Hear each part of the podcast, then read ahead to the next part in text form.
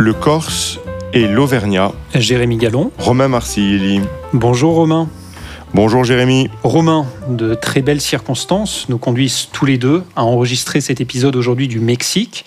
Nous avons donc décidé de saisir cette occasion pour parler de ce pays dont nos médias parlent souvent trop peu et d'un continent, l'Amérique latine, que nous avons également jusqu'ici assez peu évoqué, alors qu'il est au cœur de nombreux enjeux géopolitiques. Tout à fait, Jérémy. Donc moi, je me, je me, trouve au Mexique pour la meilleure des raisons possibles, mon mariage, et puis tu me fais le plaisir de m'y rejoindre pour cette célébration. Et donc à cette occasion, je suis ravi que l'on parle de ce pays, et puis plus généralement de cette région euh, en effet passionnante. Au programme de cet épisode, donc le Mexique, sa situation politique et ses ambitions de leadership latino-américain. Nous reviendrons notamment sur la figure controversée du président mexicain Andrés Manuel López Obrador, qui euh, se fait appeler sous son acronyme AMLO. Et nous ferons également un détour par le Brésil, qui vient de vivre une élection cruciale. Et nous conclurons cet épisode, comme chaque semaine, par nos coups de cœur. Alors Romain, c'est vrai que le, le Mexique, c'est un pays euh, dont nos médias finalement parlent en comparaison d'autres grandes puissances et d'autres euh, régions, si on parle de l'Amérique latine, finalement assez peu, euh, alors que c'est un pays de 130 millions d'habitants, que c'est quand même la 16e puissance économique mondiale, c'est un pays du G20, c'est un acteur régional majeur, tu le disais, qui se bat pour le leadership de la région, notamment avec le, avec le Brésil.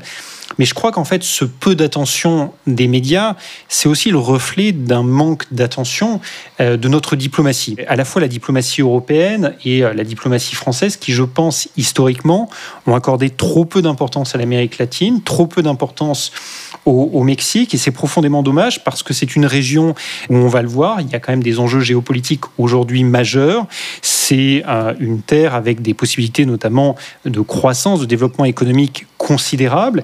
Et puis on le voit bien aujourd'hui dans un monde euh, où les tensions géopolitiques se, se multiplient, on voit bien que l'Occident ne peut pas être isolé, et notamment dans le contexte de la guerre en Ukraine, on a déjà eu l'occasion de débattre là-dessus. Ce qu'on a vu, c'est que le consensus occidental n'est pas un consensus global, et on voit notamment qu'il y a eu des, vraies dissensions, des vraies différences de point de vue entre des grands pays d'Amérique latine et l'Europe. Et donc pour toutes ces raisons, nous, il nous semblait absolument nécessaire de profiter de ces circonstances très heureuses que tu as rappelées pour revenir sur la situation au Mexique. Oui, alors peut-être que si on ne parle pas beaucoup du Mexique pas assez euh, dans les médias, c'est que c'est un pays qui connaît une certaine stabilité politique et institutionnelle par rapport à beaucoup d'autres pays d'Amérique latine. Euh, il y a une violence réelle au Mexique, mais la violence politique, les coups d'État, les élections extrêmement tendues, voilà, ça, ça fait moins partie du paysage mexicain. Parce que le Mexique fait partie d'un peu de modèle en Amérique latine. C'est ça qu'il faut, qu'il faut rappeler tout de suite, parce que c'est un des rares pays qui a un régime stable. Il a exactement la même constitution modulo, quelques amendements depuis la révolution des années 1910 ce qui est assez, est assez rare. Et puis, cette stabilité institutionnelle s'est incarnée politiquement par un parti central dans la vie mexicaine, au nom absolument délirant mais charmant, le Parti révolutionnaire institutionnel, le PRI, le parti unique qui se revendique de la révolution mexicaine. Alors il a été au pouvoir pendant tout le XXe siècle, c'était presque un parti d'État. Hein. Les, les, les, fonctionnaires au Mexique devaient adhérer au, au, au PRI, euh, voilà, sinon ils ne pouvaient pas exercer leur, leur métier.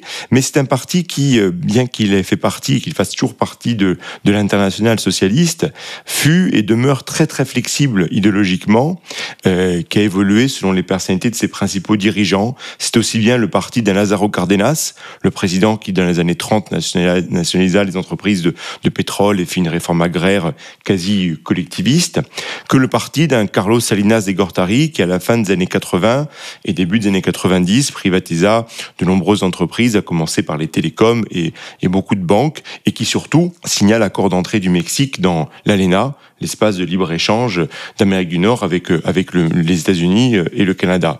Et donc, en, en 2000, pour la première fois, l'alternance fit irruption dans le paysage politique mexicain avec la victoire au présidentiel d'un candidat d'un autre parti que le PRI, celle de Vicente Fox, candidat du, PAN, le parti de droite, on va dire, libéral conservateur. Mais cette, cette alternance n'a pas remis en cause la solidité des, institutions, et ça c'est intéressant à noter en Amérique latine. Tout à fait. Et donc, après Vincente Fox, tu as eu une série de, présidents qui se sont succédés.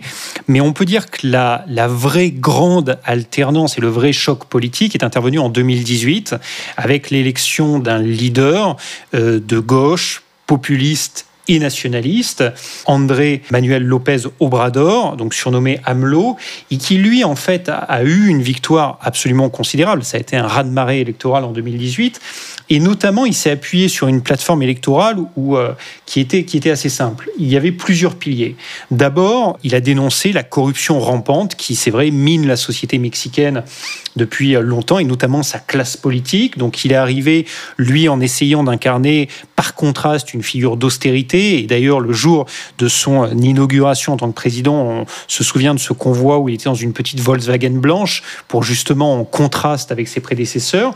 Le deuxième pilier, c'était, euh, il disait, et là il n'avait pas complètement tort non plus, que le Mexique avait connu finalement une croissance économique assez faible, tout du moins sous son potentiel.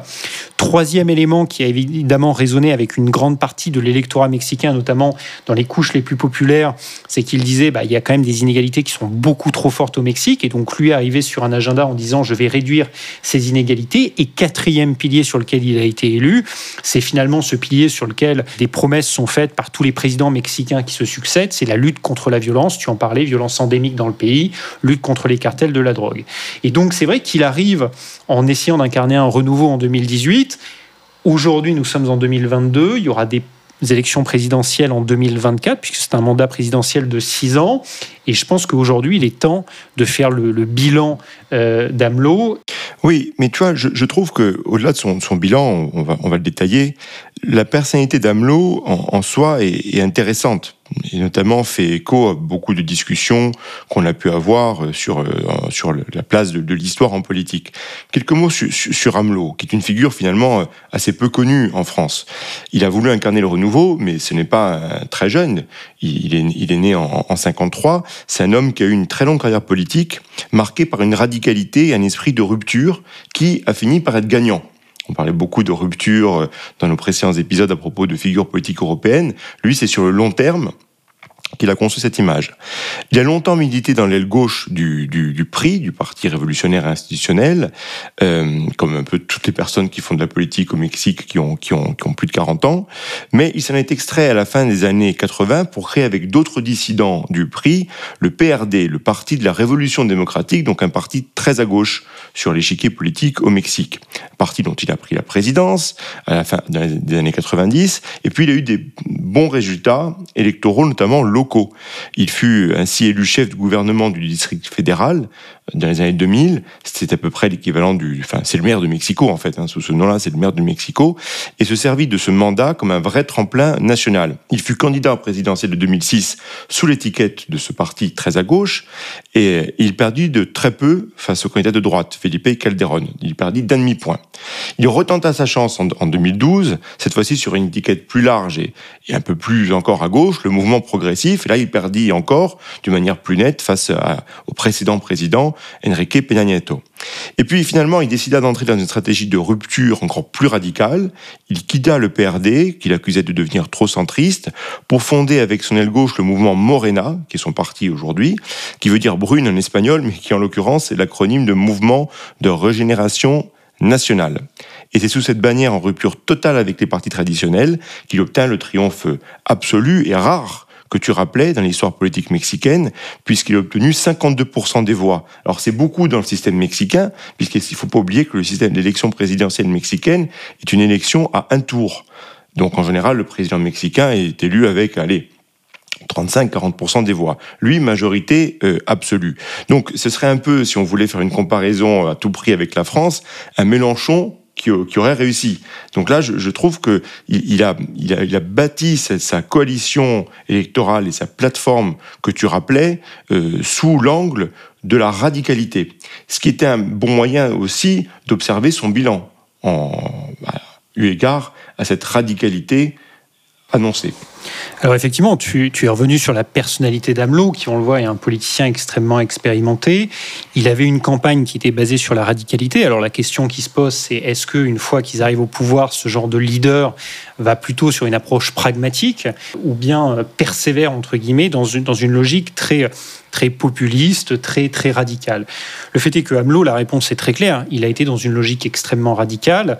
Et, euh, si on revient sur euh, peut-être les, principaux points, d'abord si on regarde la question par exemple de la corruption, il est clair qu'aujourd'hui euh, la corruption n'a pas du tout diminué au Mexique. Et en fait, plus grave que cela, Lopez Obrador n'a pas essayé de répondre de manière systémique à la question de la corruption, mais il l'utilise comme un outil politique pour discréditer ses opposants. Et donc, en fait, euh, il n'y a pas une lutte contre la corruption systématique. Euh, d'ailleurs, le, procureur fédéral en charge de la lutte contre la corruption n'a condamné que deux personnes au cours des deux dernières années, ce qui est quand même assez effarant, dans un pays qui aujourd'hui, sur euh, l'indice de Transparency International, qui est un peu l'ONG qui fait référence dans ce domaine, est classé quand même 124e pays sur 140. Et chaque année, euh, les Mexicains dépensent des centaines de millions de dollars au niveau euh, de l'ensemble du pays, ne serait-ce que pour régler quelques formalités administratives ou payer des, pots de vin divers et variés. Donc on est, on est dans un pays où tu as une corruption endémique et, et Lopez Obrador n'a pas apporté de réponse à ce sujet-là. Deuxième euh, point sur lequel euh, il avait bâti sa, plateforme, c'était la question des inégalités. Et là, tu pouvais te dire, bah, est-ce qu'on a un président qui va tout faire pour réduire les inégalités? Et par comparaison, par exemple, on pouvait se dire, c'est vrai qu'un Lula au Brésil, lors de ses deux mandats de président, ses deux premiers mandats, n'avait pas réussi sur tous les plans, mais avait considérablement réduit la pauvreté. Là, le fait est que les chiffres sont absolument terribles pour AMLO, puisque le nombre de personnes qui vivaient dans la pauvreté était estimé à à peu près 52 millions de personnes à la fin du mandat d'Enrique Peña Nieto, donc son prédécesseur. Aujourd'hui, on est à 56 millions de personnes, et les estimations euh, de l'ONU considèrent qu'on va avoir probablement d'ici fin 2022, plus 2,5 millions de personnes supplémentaires qui vivront sous le niveau de pauvreté. Donc là, on a quand même une politique sociale d'AMLO qui n'a pas porté ses fruits. Alors tu me diras, il y a eu le Covid qui est passé par là, qui a effectivement appauvri euh, des pans entiers de la population, mais c'est vrai que là encore, on a une gestion du Covid qui a été plus qu'hasardeuse. Alors effectivement, AMLO a hérité d'un système médical qui est probablement loin des, standards que l'on connaît euh, aujourd'hui en Europe ou dans d'autres pays, mais on a quand même le Mexique qui, d'après certaines études, est le pays, le cinquième au monde en termes de euh, taux de mortalité euh, par habitant. Donc on, voit quand même que sur toutes ces, ces variables, on a quand même un bilan d'AMLO qui est extrêmement négatif. Un bilan se juge aussi, voire surtout, en comparaison des objectifs annoncés. Or, AMLO, tu as énoncé les principaux éléments de sa plateforme. Moi, je veux aussi rappeler son, nom. C'était la Quarta Transformation, ce qui signifie la quatrième transformation, la quatrième rupture. Pourquoi la quatrième? Parce que AMLO envisageait son mandat comme une rupture aussi forte que trois événements fondamentaux de l'histoire mexicaine. Le premier étant l'indépendance de, de, de, à l'issue de la guerre d'indépendance entre 1810 et 1821.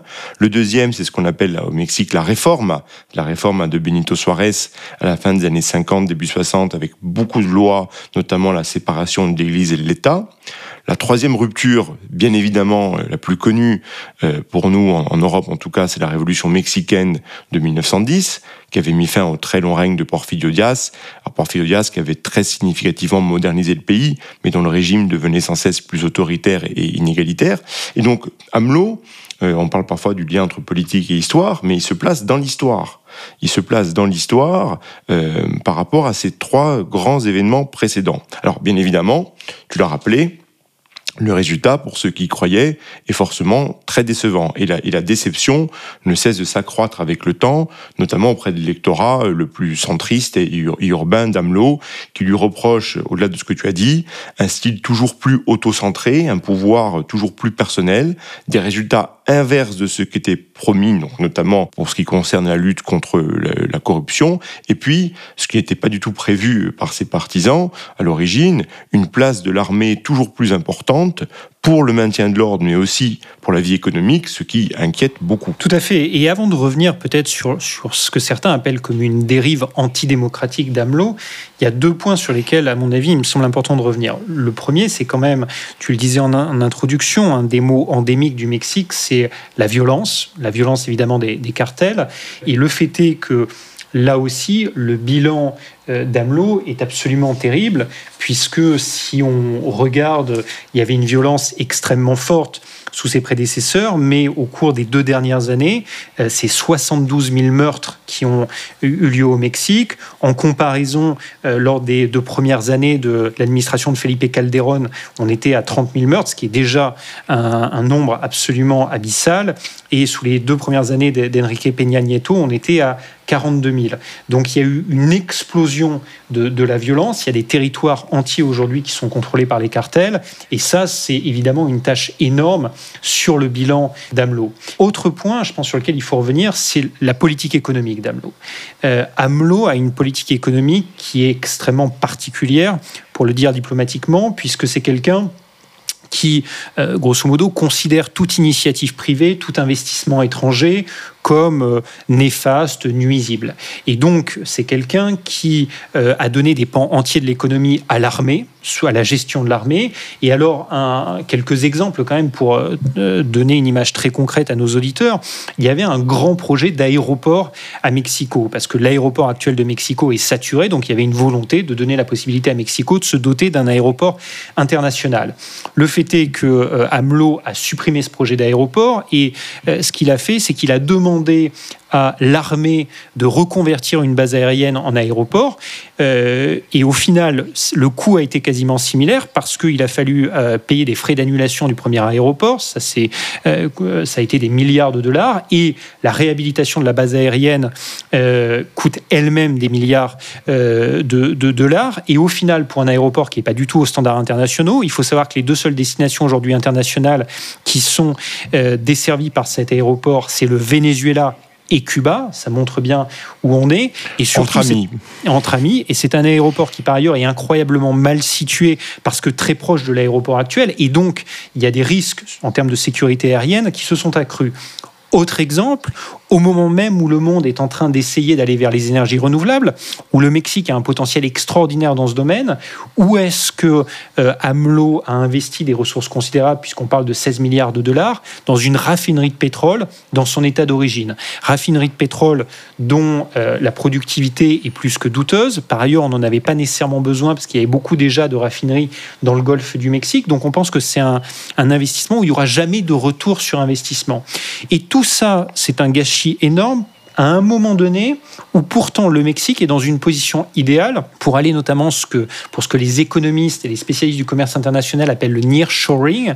C'est quoi le nearshoring? C'est un concept qui en fait signifie que euh, dans une période de tension géopolitique extrêmement forte entre les États-Unis et la Chine, au moment notamment où les États-Unis veulent réduire leur exposition à la Chine et à des régions très déstabilisées sur le plan géopolitique, évidemment le Mexique devrait être idéalement situé parce que tout proche des États-Unis et euh, bénéficiant d'une forme de stabilité politique que tu, que tu décrivais préalablement.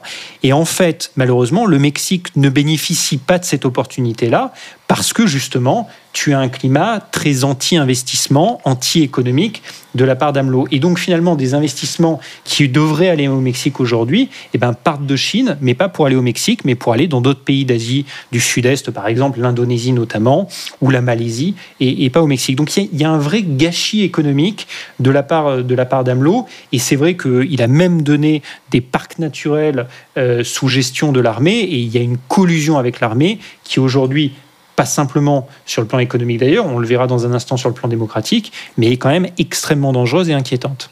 Euh, oui, alors sur l'aéroport, je l'ai bien en tête, puisque je disais à toutes les personnes qui venaient d'Europe euh, pour mon mariage et qui euh, devaient faire des vols intérieurs, faites bien attention lorsque vous prenez l'aéroport euh, de Mexico. Il faut bien prendre le bon, celui qui est en, pleine ville, et pas celui qui est à perpète les oies, à peu près trois heures au moins de, de, Mexico.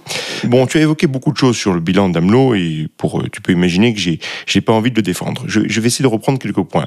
Sur le, le Covid, je serais peut-être un peu plus nuancé, c'est-à-dire que oui, il y a eu 300 000 morts, c'est effectivement énorme. Le Mexique est un des cinq pays au monde avec le plus lourd bilan de victimes. Mais bon, n'oublions pas que le Mexique est, comme tu l'as dit, un pays de 130 millions d'habitants. Donc rapporter la population, si on prend les chiffres officiels, c'est une précaution bien sûr qu'il faut avoir, il y a le même bilan qu'en Union européenne et qu'en France à peu près en termes de, morts par, population. Mais sur une euh, population beaucoup plus jeune, Romain. Donc normalement qui aurait dû être quand même moins exposée au, Covid. Et, tout à euh, fait. Non, non, bien sûr, tout à fait. Mais Bon, je veux dire, on est, on est en termes d'ordre de grandeur, on n'est pas dans des extrêmes. Il y a des pays d'Amérique latine qui ont bien pire, je pense notamment euh, au, Pérou.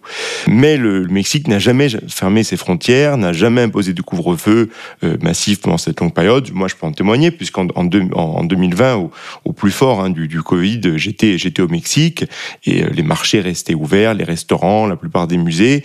Et moi, sans rentrer dans, le débat sur euh, fermé ou pas fermé, c'est pas pas tout le sujet, mais ce qui m'avait impressionné à l'époque, c'était la, grande prudence des gens qui portaient tous le masque, les commerçants, les boutiques. Tu avais une société qui, en fait, n'était pas euh, autant biberonnée que la nôtre peut-être à l'état nounou et, et pour et pour cause. Et tu avais un bon sens collectif qui, à mon avis, était très assez efficace, on va dire, et parfois plus que la coercition étatiste. C'est un autre un autre sujet. Mais tu vois, le Mexique, n'oublions pas que 10% du PIB, c'est le tourisme. Et dans des régions comme le Yucatan, euh, ça l'est encore plus. Donc, je pense qu'il a quand même pris la bonne décision de ne pas fermer. Et euh, on pouvait s'attendre au pire avec Hamelot à ce sujet. Il avait commencé, pour rappel, euh, la, période du Covid en disant on est protégé de la maladie en montrant une statue religieuse, tu vois. Alors là, je suis peut-être pas complètement d'accord avec toi, même si euh, je, prends certains de tes points, mais quand tu dis qu'il n'a pas complètement fermé, il y a quand même eu euh, des phases entières où les usines et les magasins devaient fermer, et donc il y a eu un vrai problème, et on parlait de l'explosion de la pauvreté, c'est notamment lié à cela. Et vu qu'il n'y avait aucun amortisseur social, euh, c'est vrai que ça a plongé beaucoup de gens dans, la misère, et dans une misère absolument terrible.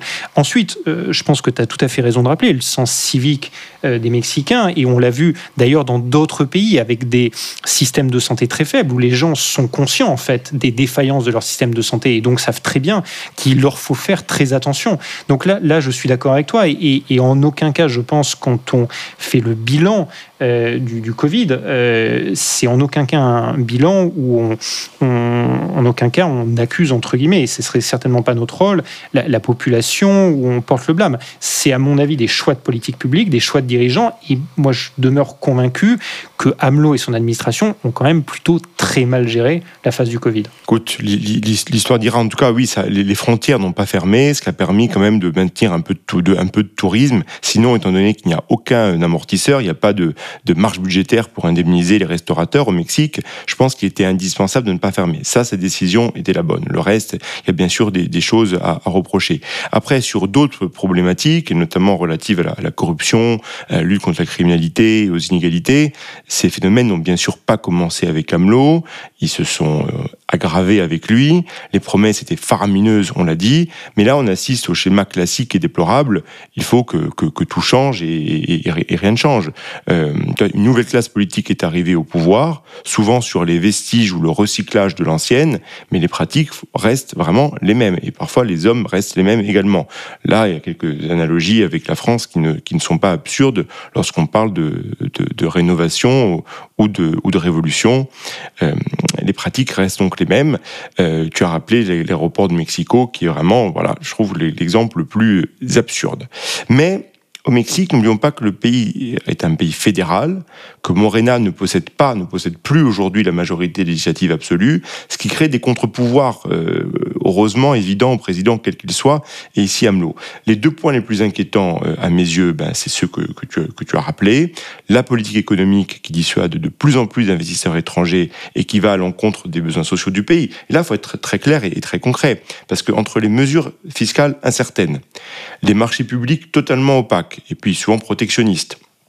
Une insécurité croissante, tu as un climat qui n'est plus propice aux investisseurs, ce qui est désastreux pour l'emploi, les finances publiques, la croissance. Et de plus, ça c'est un point qu'il faut ajouter, il a supprimé beaucoup de programmes sociaux notamment éducatifs et de santé, ce qui à la fois maintient une partie de la population dans la pauvreté et l'illettrisme. Et pourquoi, pour, pourquoi a-t-il supprimé tout ça? Pour préférer une politique de guichet d'allocations sociales qui achètent des votes, mais qui ne construisent absolument rien sur le long terme. Et le deuxième point, bien sûr, qui à mon avis est tout aussi euh, important et inquiétant, c'est celui de la fragilisation démocratique. Parce que dans un pays qui a sanctifié en quelque sorte le mandat présidentiel unique, les velléités d'Amelot pour conserver le pouvoir et l'issue de son mandat inquiètent de nombreux observateurs. Il a déjà amendé la, la Constitution pour introduire le référendum révocatoire, qui n'est en fait qu'un plébiscite déguisé. Alors aujourd'hui, a priori, il n'y a pas de majorité pour amender la Constitution en vue d'introduire la possibilité d'un second mandat, mais le risque n'est pas nul. Et puis, cela pourrait être contourné dans tous les cas, soit par l'instauration d'un pouvoir euh, clanique, soit par des pressions militaires. Or, d'un côté, on voit AMLO qui a double la maire actuelle de Mexico, Claudia Sheinbaum, comme successeur, et on parle d'ores et déjà du fils d'Amelot pour lui succéder en 2030. Il a aussi un projet de réforme électorale qui comporte la suppression de l'Institut national électoral, c'est l'organisme euh, indépendant qui gère les élections au, Mexique. Il veut le supprimer pour revenir au système précédent, celui d'avant 1988, quand l'organisation des élections dépendait directement du gouvernement, ce qui donnait lieu à des fraudes massives. Et d'ailleurs, il y a un excellent épisode de la série euh, Narcos Mexico qui, euh, qui évoque ce, ce sujet-là. Et quant à l'armée, parlons-en rapidement, son poids ne cesse de croître, donc à la fois pour dans l'économie, mais également bien sûr pour la sécurité. AMLO veut placer la Garde nationale, qui est un peu l'équivalent de enfin, la police fédérale, sous la responsabilité du ministère de la Défense et donc de l'armée. Alors pour l'instant, euh, car le Mexique reste un État de droit, la mesure se heurte au juge fédéral, mais euh, il fait tout pour, euh, pour, pour la faire passer. Et tu as parlé de, des meurtres, de la violence, mais s'il y avait besoin d'une autre preuve de fragilisation de la démocratie actuelle, c'est les menaces sur la liberté de la presse.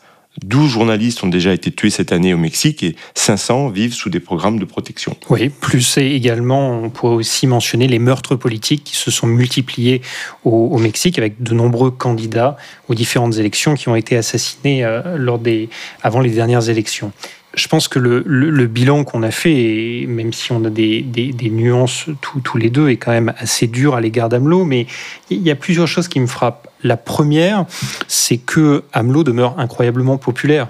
Euh, malgré tout ce qu'on a décrit, et on a essayé de le faire de manière assez factuelle, il a des taux de popularité aujourd'hui proches de 60%. Donc je trouve qu'il y a une vraie question qui est d'abord, qu'est-ce que ça dit? C'est-à-dire pourquoi aujourd'hui quelqu'un qui a le bilan qu'il a après 4 ans d'exercice du pouvoir a de tels niveaux de popularité? Euh, Alors, euh, c'est, on a parlé, et tu as évoqué notamment sa personnalité au début, c'est quelqu'un qui paraît comme très proche, les beaucoup de Mexicains ont le sentiment qu'ils peuvent se retrouver en lui, c'est quelqu'un qui a des qualités de communication assez extraordinaires, d'ailleurs il communique tous les matins, il a une allocution quotidienne, donc c'est, quelqu'un qui, qui, travaille beaucoup, beaucoup ce lien, mais, mais je trouve que c'est une, première question.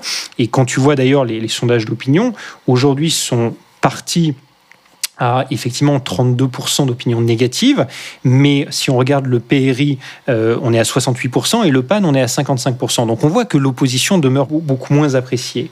Et puis, deuxièmement, euh, je trouve qu'une leçon aussi qu'on peut peut-être tirer, c'est que c'est quelqu'un, lors de sa dernière campagne, qui a été élu sur le thème, entre guillemets, tous ceux qui m'ont précédé sont pourris tous pourris. Et donc, il faut effectivement une nouvelle classe politique qui émerge. Le problème, c'est que je pense que en embrassant ce, narratif, la société mexicaine a balayé un peu d'un revers de main toute forme d'opposition. Et aujourd'hui, on voit bien qu'au moment où il y a des dérives antidémocratiques, où il y a, euh, où on aurait besoin d'une opposition politiquement très structurée, bah, cette opposition en fait existe de moins en moins. Et donc il y a aujourd'hui un vrai défi de reconstruction de l'opposition au, Mexique. Et on voit bien que aujourd'hui les partis d'opposition n'y arrivent pas, ils se divisent entre eux, il y a un manque de leadership de ces, de ces partis. Et donc en fait la, la démocratie mexicaine, on le voit bien, elle est affaiblie à la fois sur le plan institutionnel, mais aussi en fait dans les personnes aujourd'hui qui, l'incarnent. Oui, alors ta première question est intéressante. Pourquoi, malgré un tel bilan, une telle population donc tu l'as dit, c'est quelqu'un qui communique bien. Et attention, hein, donc chaque matin sa conférence de presse qui s'appelle la Mañanera, euh, c'est une conférence de presse, donc il communique bien sur un exercice très traditionnel. Et ce qui compte bien sûr beaucoup, beaucoup au Mexique. Il y a d'autres raisons aussi, à mon avis. La, première, c'est que nous sommes dans un autre système politique que celui que l'on connaît en Europe. Je l'ai dit, nous sommes dans une république fédérale où l'on n'impute pas tous les succès ou en l'occurrence les échecs de la société au, président. Pire, il y a ce fatalisme que tu évoquais qui tient, qui tient lieu de pare-choc. Pas grand monde n'a d'illusion sur quoi que ce soit, la classe politique étant très vilipendée. Donc il y a le personnage d'Amelot, qui est aussi euh, l'autre raison. Alors certes, il agace et inquiète une partie de la population très politisée ou très attentive à l'attractivité du pays, mais il faut le dire, il séduit aussi une autre partie de la population par un style très direct, très bavard, faussement très simple, très paternaliste, et surtout qui ne cesse d'opposer les couches populaires aux élites, dont il fait pourtant partie. Donc là, il y a incontestablement un savoir-faire démagogique indéniable. Et puis, euh, il faut pas oublier que Hamelot, le politique Hamelot, a réussi à, tisser une toile dans tout le pays, avec énormément de gouverneurs, de maires, de parlementaires dans les États. Tu vois, Morena, ce n'est pas comme En Marche, qui repose uniquement sur le talent ou l'attractivité que peut avoir Emmanuel Macron pour une partie de la population. Là, tu as un réseau d'élus et donc, qui dit réseau d'élus dit clientélisme possible, de la communication partout et permanente, y compris à un niveau euh, ultra local dans le village de, de, de, ma femme, tu vois, des, des, des magnifiques, c'est assez joli, il hein, faut, faut, le dire, des, des, murs, des fresques euh, électorales qui font déjà la campagne pour, euh, pour Claudia Shebman. Et tu vois, c'est d'une communication à l'égard des populations qui sont euh, soit peu éduquées, soit qui peuvent se sentir laissées totalement pour compte par le pan ou, le prix. Donc tout cela permet à AMLO de garder ses, niveaux de popularité euh, autour de 60%, très variables selon les, le type de population. Euh, et tu vois, chez les classes moyennes supérieures, qui se sentent souvent les, premières victimes de son mandat, Morena peut faire figure de repoussoir. Petite anecdote, j'étais au, au Grand Prix du, Mexique la, semaine dernière, au cœur d'un public qui vraiment idolâtrait euh, Checo Pérez, le pilote national. Chaque tour, chaque fois qu'il passait, c'était des, cris, des holas, enfin c'était une ambiance euh, merveilleuse, enfin, digne d'un stade de foot. Et pourtant, donc tu le public adore euh, Checo Pérez, mais pourtant, dès qu'apparaissait sur les écrans géants du circuit son père, le père de Checo Pérez, qui est connu aussi pour ses prises de position très pro-Morena, tu avais une bronca dans la, donc si je vois, c'est quand même une, c'est quand même une partie Morena et une figure Hamelot qui sont de plus en plus clivants et qui immanquablement diviseront le pays lors de la prochaine élection. Et, je crois qu'on a fait un bilan alors de d'Amelot qui est qui est assez dur, mais mais je pense que tous les deux ce que l'on partage et c'est d'abord euh, un attachement très fort pour ce pays et toi évidemment du fait des liens personnels qui t'unissent au Mexique, mais c'est aussi la conviction que ce pays a des atouts extraordinaires et ça il faut quand même le rappeler. Euh, il y a d'abord une une élite et une population euh, très bien éduquée et donc aussi bien dans le domaine entrepreneurial que dans le domaine de la sphère publique euh, et, politique, il y a des gens de, grande qualité euh, au Mexique et qui peuvent incarner euh, le, futur du pays. Deuxièmement, c'est un pays qui a des atouts aussi en termes de ressources naturelles considérables. C'est un pays qui est idéalement positionné, on le disait géographiquement, à un moment de tension géopolitique beaucoup plus forte et de relocalisation de pas mal de sites de production. C'est un pays qui, quand même, normalement, devrait à terme bénéficier quand même d'une réallocation très importante d'un certain nombre d'investissements, d'un certain nombre d'implantations industrielles euh, au, Mexique, du fait notamment euh, de, l'accord de l'ALENA qui euh, l'unit au Canada et aux États-Unis et qui a quand même été depuis 1994 un levier énorme de croissance pour le pays. Donc tout ça fait que c'est un pays qui quand même a des atouts considérables et c'est donc un pays pour lequel, et pour reboucler un petit peu avec ce qu'on disait au début, malgré les difficultés qu'il est en train de traverser, ça serait une erreur majeure pour l'Europe et euh, pour la France de continuer peut-être de sous-estimer ce pays. Et c'est d'ailleurs plutôt une bonne nouvelle de voir que l'Union européenne cherche quand même à pousser un accord commercial avec le Mexique, parce qu'il y a quand même la, la conscience aujourd'hui qu'il faut quand même renforcer les liens économiques, commerciaux avec, euh, avec le Mexique, les liens d'investissement. Et donc, au-delà, il y aura un après AMLO. Et cet après AMLO, il faut absolument que les Européens contribuent à le bâtir dès à présent. Non, ben voilà, tu l'as dit, euh, c'est un pays merveilleux. Moi, j'en suis tombé amoureux en même temps que j'en suis tombé amoureux de ma, de ma femme, qui a des atouts exceptionnels, euh, qui a quand même une, une, classe moyenne très, très, très bien éduquée, les ressources naturelles et puis une, une culture formidable. Donc, je pense que je, je n'ai pas de, de, de soucis pour le Mexique. Il faudra voir comment, quand même, se termine cette période AMLO-Morena. Euh, tu parlais de l'ALENA, il y a aussi des, des risques aujourd'hui sur ALENA, hein, parce que les politiques industrielles euh, très protectionnistes d'AMLO ne peuvent pas se fondre dans cet accord-là. il y a eu des, des, des, des, tensions politiques, bien sûr, avec les États-Unis, mais également internes. Tu as la ministre de l'économie qui a démissionné il n'y a pas très longtemps. Voilà, il va, il va y avoir de nouveau des, discussions avec l'ALENA. Et puis pour le rapport avec, avec l'Europe et puis, et puis la France plus particulièrement, ben, c'est difficile de ne pas en parler, surtout pour moi qui maintenant ai cette, ce, ce, pied aussi au Mexique. Avec la France, on a des relations qui sont historiquement bonnes, depuis notamment Charles de Gaulle et son célèbre discours euh, Marcheremo la mano en la mano euh, en 1964. Il y a eu quelques tensions euh, au moment de l'affaire Cassez, Florence Cassez sous, sous, Nicolas Sarkozy, mais les relations n'ont jamais cessé d'être bonnes. Et puis, euh, à 600 000 voix près, comme dirait Jean-Luc Mélenchon, l'idylle aurait pu être plus parfaite que jamais, puisque Mélenchon et Lopez Obrador sont, sont très proches. Je, je, je, plaisante. Mais tout ça n'était pas gagné d'avance, parce que, petite parenthèse historique quand même, qu'il faut, qui moi me, me, passionne et que je vais rapidement euh, rappeler aussi à nos auditeurs, la France et le Mexique sont deux pays qui, historiquement, se sont fait la guerre au, au, au 19e siècle. Et on en parle très peu dans nos livres d'histoire parce que j'avoue que c'est pas très glorieux pour la France, mais il y a eu deux petites guerres quand même. La première, très soft, en 1938-1939, qui s'appelle la guerre de los pasteles, la guerre des, des pâtisseries, puisque la, la France et le, Mexique n'avaient pas décidé de, s'écharper pour la gastronomie, mais en l'occurrence autour d'une dette, parce qu'il y avait une colonie française et une communauté française assez importante à l'est du Mexique, à, Veracruz, dont un pâtissier qui apparemment été excellent. Et donc, euh, ce pâtissier se vit plusieurs fois, euh, enfin, il a été plusieurs fois pillé hein, par des officiers mexicains.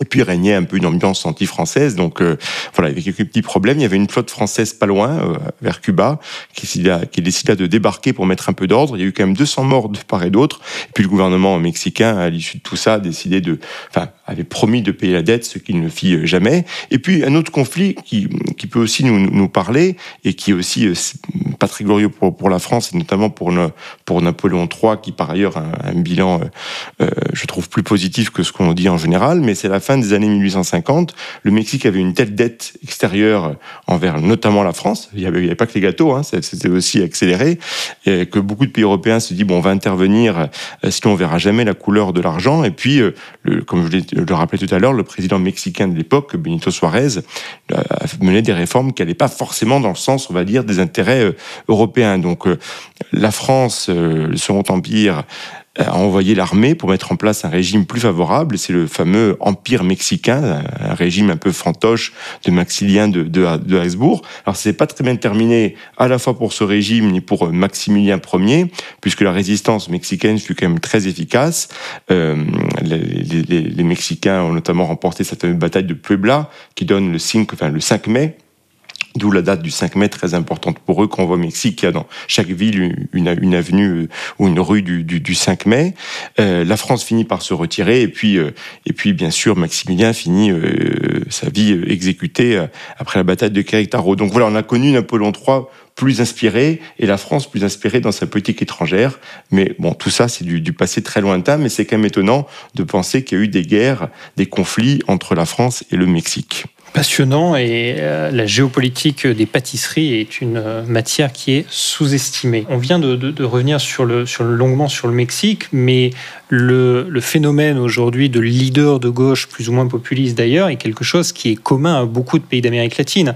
Si on regarde aujourd'hui les principaux pays d'Amérique latine, en Colombie on a Petro, au Chili on a euh, Gabriel Boric, le Brésil on va revenir dessus dans un instant, Lula vient d'être élu président, Nicolas Maduro au Venezuela, Argentine Alberto Fernandez, des leaders très différents entre eux. Il ne faut pas tous les mettre dans le même dans le même panier, loin de là. Mais on a quand même aujourd'hui une tendance de fond qui est euh, une Amérique latine qui est allée en grande majorité aujourd'hui, qui est tenue par des gouvernements de gauche et voire de, gauche radicale.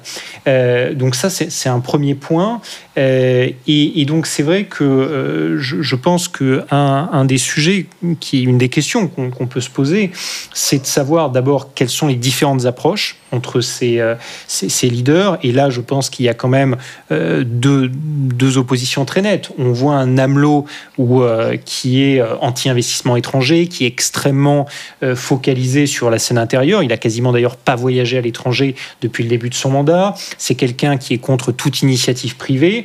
Là où on a un Petro en Colombie qui est probablement beaucoup plus sur une politique dans ce centre-gauche. Il tend d'ailleurs la main au, centre-droit, il est beaucoup plus pragmatique euh, sur le plan économique. Euh, et donc ça, c'est une première différence. Tu, l'as rappelé, euh, être de gauche en Amérique latine, ça peut représenter des réalités extrêmement différentes. Parce que parfois, euh, bien sûr, tu as, les, extrêmes à la, à la AMLO, euh, qui sont d'ailleurs de, de, gauche nationaliste, mais parfois être en, en, Amérique latine, euh, vouloir simplement réduire un peu les inégalités et instaurer une sécurité sociale, c'est être de gauche, tu vois. Donc euh, il y a aussi ça qu'il faut voir, c'est pas forcément la même définition de la gauche qu'on peut avoir en Europe ou, ou en Amérique du Nord. Sur les élections brésiliennes, bien sûr, elles ont été beaucoup suivies et pour rappeler ce qu'on disait au début, elles ont provoqué beaucoup plus euh, d'émotions euh, en France, elles en a beaucoup plus parlé avec euh, Bolsonaro qui a constitué une des figures du mal un peu de ces dernières années dans le monde. Il y avait notamment Trump, Trump et lui.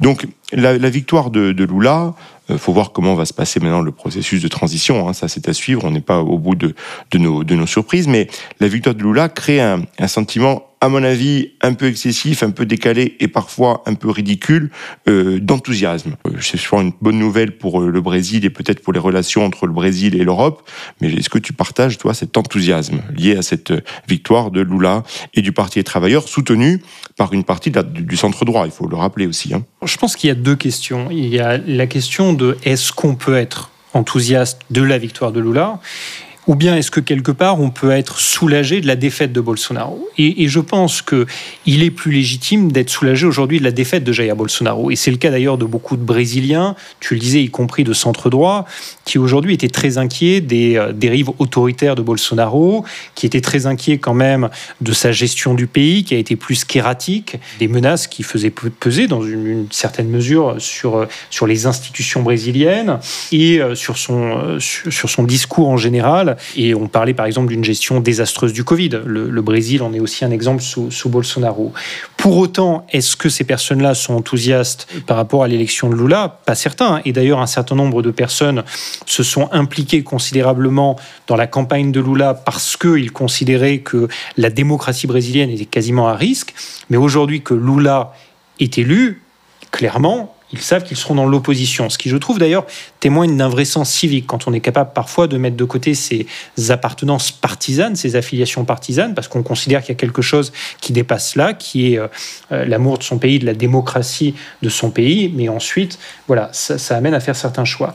Je trouve que cette campagne, elle a été intéressante au Brésil parce qu'elle montre un pays très polarisé, mais un pays aussi qui a considérablement évolué au cours des deux dernières décennies. C'est-à-dire que le Brésil qui a dirigé euh, Lula au début des années 2000 n'a rien à voir avec le Brésil actuel. Une des raisons, c'est notamment l'explosion du vote évangélique au, Brésil. Euh, je crois que si on regarde dans une perspective historique, le Brésil, c'était une société historiquement très catholique.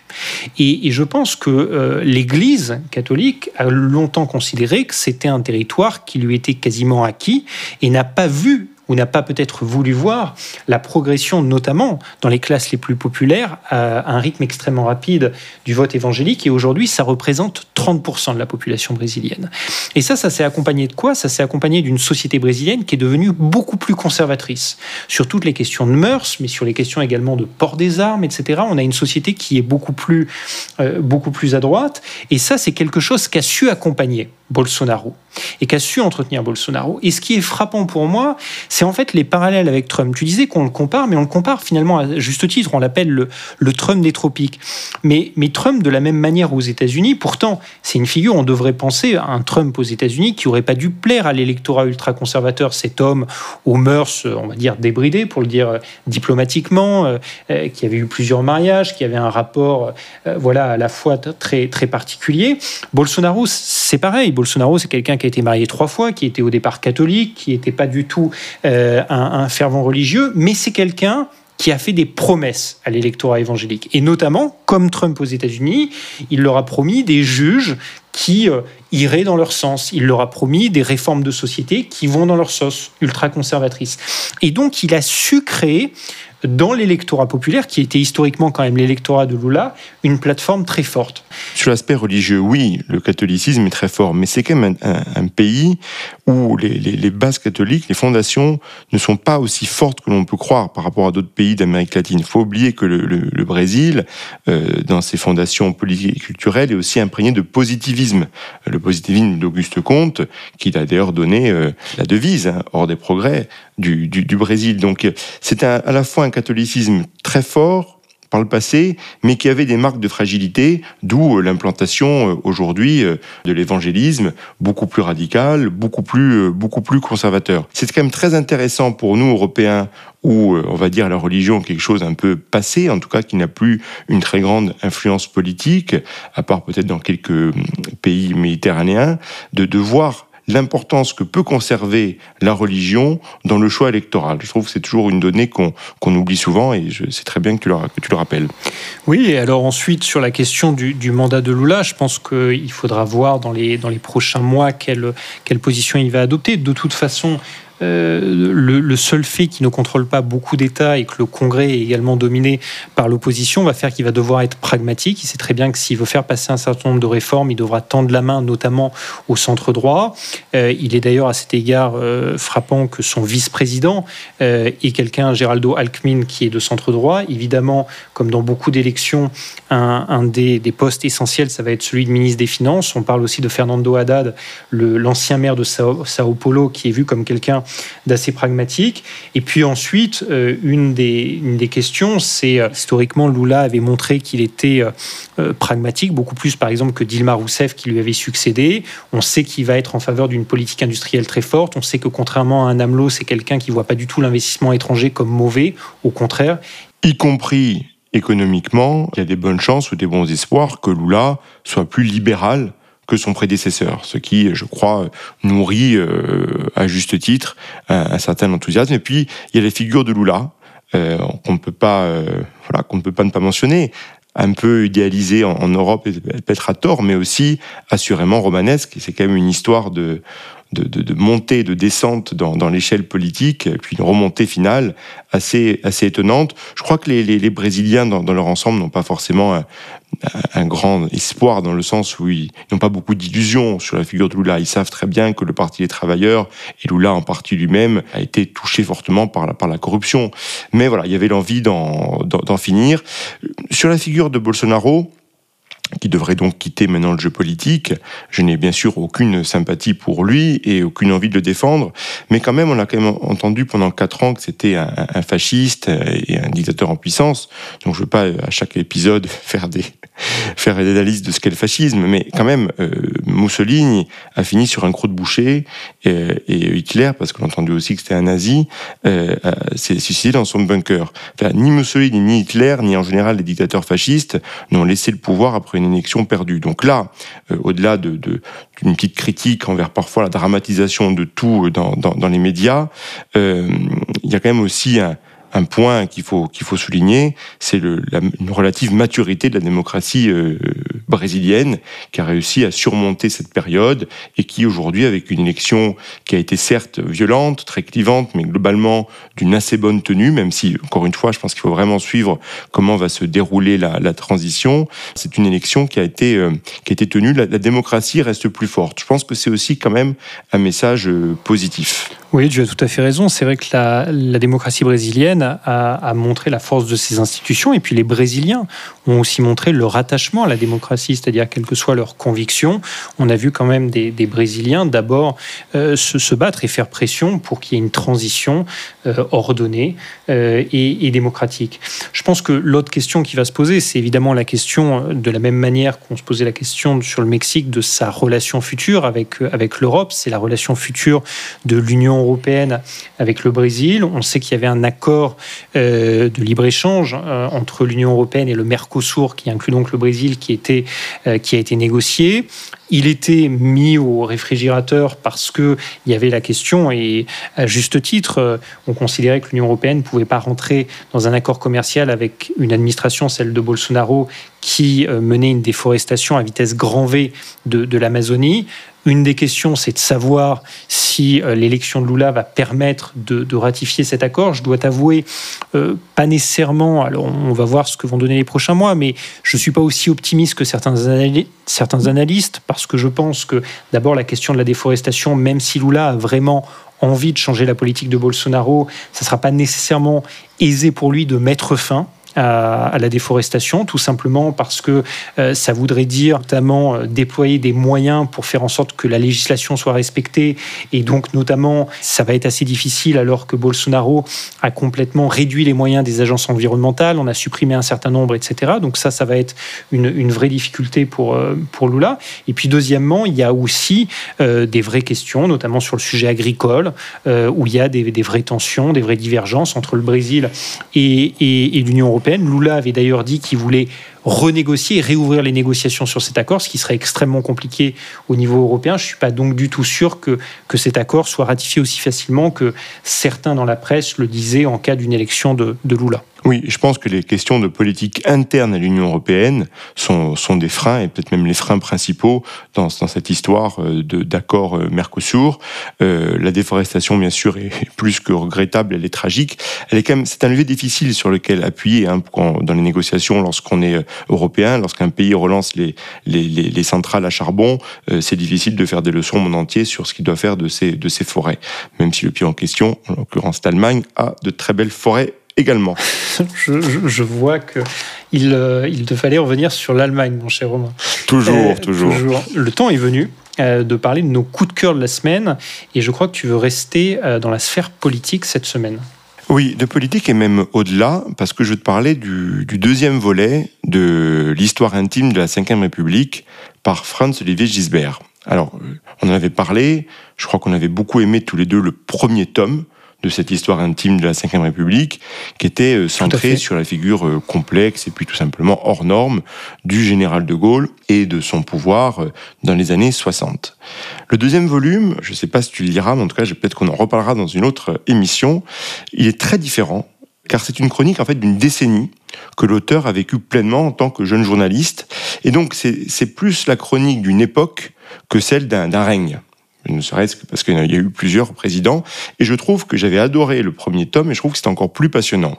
Parce que politiquement, tu as bien sûr trois figures centrales que sont, qui sont euh, Georges Pompidou, et on raconte son, son véritable martyr hein, euh, à l'Élysée avec sa, avec sa santé déclinante et sa grave maladie. François Mitterrand, qui prend la tête de la gauche, et ce sont parmi les pages les plus passionnantes de l'ouvrage, et Valérie Giscard d'Estaing, naturellement. Donc on apprend beaucoup de choses sur le cynisme, sur le charme, et parfois l'inconséquence de ces personnalités romanesques. Je parle notamment des deux dernières, François Mitterrand et, Giscard. François Mitterrand, dont l'auteur était très proche, puisque il était le journaliste qui, suivait euh, tous ces mouvements, et puis il était même son, biographe. Et on voit Mitterrand qui méprise les communistes et qu'il va pourtant avaler, qui crache sur les jeunes de 68 je cite Mitterrand, ces gosses de riches, incultes et mal élevés, qui ne raisonnent qu'en ressassant des slogans débiles. Donc c'est débile qui va finalement intégrer, comme les trotskistes dans son organisation. Et puis tu as, au-delà de ceux qui ont été présidents ou qui vont l'être, une multitude de, de second rôles, vraiment de grande qualité, les Chaban, Mesmer, Garot, Chirac, qui pour l'instant n'est qu'un second rôle, et puis, et puis tant d'autres. Donc c'est un ouvrage passionnant, riche d'enseignements aussi sur l'importance du corps en politique, sur la duplicité, sur la prise de pouvoir. Donc un ouvrage parfait pour les passionnés de, de politique comme toi et moi, mais aussi peut-être surtout, c'est une chronique d'une époque. Donc, le France Gisbert raconte ses débuts au Nouvel Obs avec des figures euh, étonnantes comme Jean Daniel, Pierre Bénichou, un journalisme décomplexé, parfois même dépravé dans certains aspects de la vie, ouvertement engagé, euh, composé de trotskisme et de maoïste. Et c'est là, et je finirai là-dessus, le, point du livre qui m'a le, plus intéressé, parce qu'on se plaint parfois de notre époque euh, avec des extrêmes, des radicaux, des, des woke, etc. Mais en lisant ce livre, je trouve qu'on se rend compte que le, degré d'intoxication intellectuelle dans les années 70 est supérieur, en tout cas me semble supérieur à ce que nous, nous connaissons aujourd'hui. Tu avais des journaux de référence qui se vautraient dans l'indignité en soutenant les ravages du maoïsme et les massacres communistes. Tu avais des figures intellectuelles comme Jean-Paul Sartre qui se trompaient sur absolument tout et qui faisaient vraiment régner un terrorisme intellectuel. Tu avais des intellectuels qui méprisaient, ou des universitaires qui méprisaient d'un côté Simon Leys et qui adulaient euh, Sartre ou Althusser, Althusser qui a, qui a assassiné sa, sa, femme, tu vois, parce qu'elle elle avait décidé de le quitter, puis qui restait néanmoins une, idole de la gauche, et des intellectuels qui signaient des pétitions en faveur de la pédophilie dans le monde. Enfin bref, c'est le portrait d'une époque qui semblait bien plus amusante que la nôtre en partie, mais globalement aussi détestable, et qui n'a, c'est sûr, rien à envier à la nôtre en matière d'ineptie idéologique. Et tu vois, je trouve que ça rend optimiste, parce qu'on se dit que si la société a survécu au trotskisme et au maoïsme, elle survivra sans aucun doute au wokisme radical. J'aimerais partager ton, optimisme, mon cher Romain. Euh, non, de mon côté, moi, à l'heure où l'on parle beaucoup, euh, dans le contexte de la guerre en Ukraine, des liaisons dangereuses entre l'Allemagne et la Russie, il, est une figure qui incarna à son époque pour d'autres raisons le lien fort unissant l'Allemagne à la Russie, c'est Charles de, de Nesselrode. Et Charles de Nesselrode, euh, c'est un diplomate qu'on a un petit peu oublié. Il est beaucoup moins connu que Talleyrand, Metternich, et pourtant, c'est une figure qui, je pense, dans l'histoire de la diplomatie, est, tout aussi importante. D'abord, c'est quelqu'un, pour le situer, qui est né en 1780 à Lisbonne, qui est décédé en 1862 à Saint-Pétersbourg, et qui a été le plus long ministre des Affaires étrangères de la Russie, puisqu'il a été à la tête de la diplomatie russe de 1816 à 1856. C'est-à-dire 40 années où il façonne la diplomatie de l'empire tsariste, et, euh, c'est quelqu'un qui euh, va finalement écrire certaines des, plus belles décennies de la diplomatie russe, puisque ça va être quatre décennies d'influence quasiment inégalée de, de la diplomatie euh, russe en Europe. Et c'est quelqu'un qui, euh, d'abord, était en fait d'origine allemande. Et euh, c'est la raison pour laquelle je parlais de ces liens entre l'Allemagne et la Russie. C'était une époque où, en fait, tu euh, pouvais être un, citoyen de quelconque nationalité et vendre un petit peu tes talents diplomatiques aux différentes puissances. Et donc, son père était prussien, avait vendu ses talents de diplomate à différentes, différentes puissances. Et puis, son, son fils, Charles de Nesselrode, il avait décidé, il avait fini sa carrière lui-même à la cour du tsar, il avait décidé décidé que son fils servirait le tsar, et ça s'inscrivait dans une tradition finalement assez longue en Russie, puisque tu avais eu des tsars comme Pierre le Grand, évidemment très tourné vers l'Europe, mais Catherine de la Grande, qui était elle-même d'ascendance germanique. Et donc Catherine de la Grande et puis ses successeurs acceptent de prendre Charles de Nesselrode auprès d'eux, et Charles va devenir un, diplomate absolument remarquable. C'est quelqu'un qui notamment va jouer un rôle important lors des guerres napoléoniennes. Ça sera un des informateurs principaux du tsar à l'époque, euh, Alexandre Ier sur ce que faisait Napoléon. Il joue un rôle lors du congrès de Vienne. Et puis ensuite, lors des euh, traités d'Andrinople notamment, euh, et Dunkerque et qui vont mettre l'Empire ottoman à la merci de la Russie, ça sera lui l'homme qui, euh, qui dessinera tout. Ça sera également lui qui sera derrière le traité de Londres qui écartera la France de Louis-Philippe du concert européen, ce que Chateaubriand avait qualifié de Waterloo diplomatique pour, pour la France. Et juste, je, terminerai parce que c'était un homme qui était aussi un, bon vivant, malgré sa, santé plutôt chétive quand il était jeune. C'est quelqu'un, et on dit souvent que la cuisine est part de la diplomatie, y compris à la fin de sa vie, à chaque repas du soir il consommait, et c'est euh, euh, Pascal Carré dans sa, biographie euh, de, de Nesselrode qui, qui l'écrit, Nesselrode chaque soir avait coutume de boire, écoute-moi bien mon cher Romain, une bouteille entière de Bordeaux, une demi-bouteille de champagne, du Xérex avec les hors d'œuvre, suivi de vin doux au dessert et encore d'un petit verre d'anisette de Hollande à la fin du repas. Et ça n'a pas empêché cet homme de mourir à un âge bien avancé, et, et lorsqu'il est mort, ses derniers mots furent Puissiez-vous tous dans la vie être aussi heureux que je l'ai été. Adieu. Le saint homme. Merci Jérémy. Merci. Merci à nos auditeurs pour cet épisode qui nous a fait voyager euh, en Amérique latine. On parlera d'Amérique euh, toujours dans le prochain, mais d'Amérique plus du Nord avec euh, une actualité électorale qui s'annonce passionnante. À très vite Jérémy. À très vite Romain.